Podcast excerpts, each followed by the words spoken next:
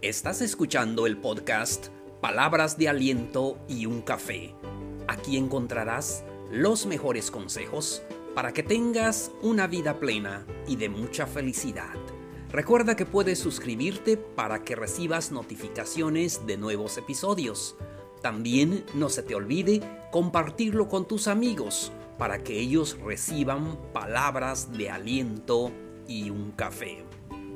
El episodio de hoy se titula La ansiedad. Con esto comenzamos.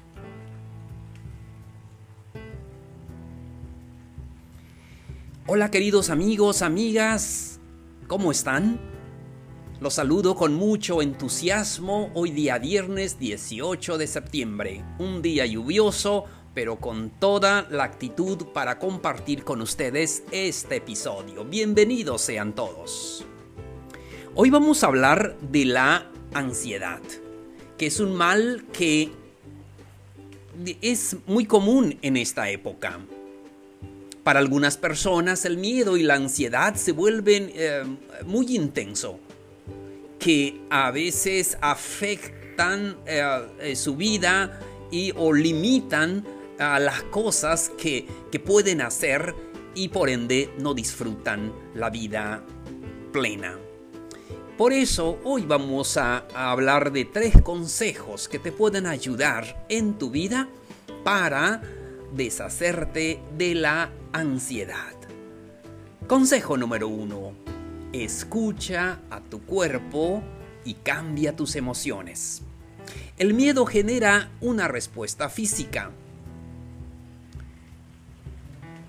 ritmo cardíaco rápido, respiración acelerada y otras respuestas fisiológicas. Las situaciones de estrés producen estas respuestas físicas que tu mente interpreta como miedo. Ah, y, y decimos tengo miedo. Cuando tú dices tienes miedo, es que tienes miedo. Entonces debemos de cambiar nuestras emociones escucha a tu cuerpo y cambia tus em, eh, emociones. Tienes que recuperar el control de tu cuerpo. Tienes que cambiar tus emociones. Respira profundo varias veces y controla la respuesta física al miedo. Si tú dices, tengo miedo de hacer tal cosa, y es que tienes miedo, pero tienes que escuchar lo que te dice tu cuerpo y cambiar las em, de tus emociones. Muy bien, continuamos. Supera tus propios pensamientos. El miedo es causado en gran parte por nuestros pensamientos. Tu cuerpo proporciona un estímulo al miedo y la mente se dispara y nos da motivos de sentir miedo. ¿Cuántos de nosotros a veces tenemos miedo de subirnos a un avión o de subir las escaleras o de entrar al elevador? Supera tus propios pensamientos. No creas en esos pensamientos negativos. Identifica esos pensamientos que te generan miedo y te producen la ansiedad.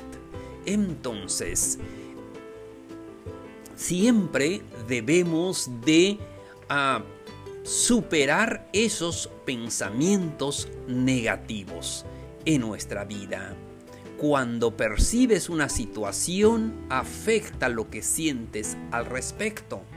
Abordar el miedo de forma racional, realista, con un cambio en la forma en que piensas te ayudará a superar su estímulo intenso.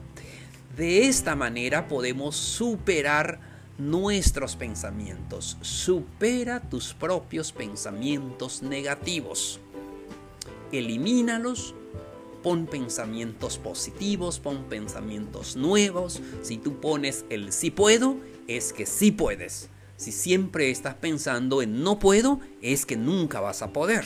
Pero tenemos que cambiar esos pensamientos, superar esos pensamientos negativos. Muy bien. vamos al último consejo. Usa tu imaginación para disipar tus temores. Imagina tan eh, vívidamente como puedas una situación que te provoque temor. Siente cómo crece la ansiedad, pero luego agrega más información y pregúntate, ¿qué te preocupa? ¿Cuáles son los resultados más probables? Después imagina lo que quieres que suceda. Así es, tenemos que usar nuestra imaginación. Y pues muchas veces ah, es normal que nos sintamos con miedo, con eh, ansiedad.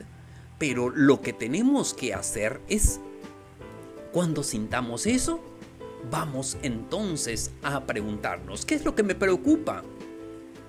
¿Cuáles son los resultados más probables? Después tienes que imaginarte qué quieres que suceda. Voy a subir esa escalera. Voy a, eh, viajar en avión sin miedos. Depende de lo que te dé miedo y te provoque ansiedad. Entonces, son tres consejos que ojalá te puedan ayudar en tu vida. Eh, si no, pues ya tienes que buscar la orientación de un profesional para que te vaya ayudando a superar esa ansiedad y esos temores en tu vida. Deseo de todo corazón que puedas disfrutar esta vida plena, esta vida eh, hermosa. Por eso le damos las palabras de aliento. Espero que te haya ayudado y me, dio mucho gusto eh, platicar con ustedes. Hoy estamos terminando esta semana con estas eh, emociones negativas. Y la otra semana platicaremos de las e-, emociones positivas, de lo que necesitamos hacer para ser felices. Gracias y nos escuchamos hasta el siguiente episodio.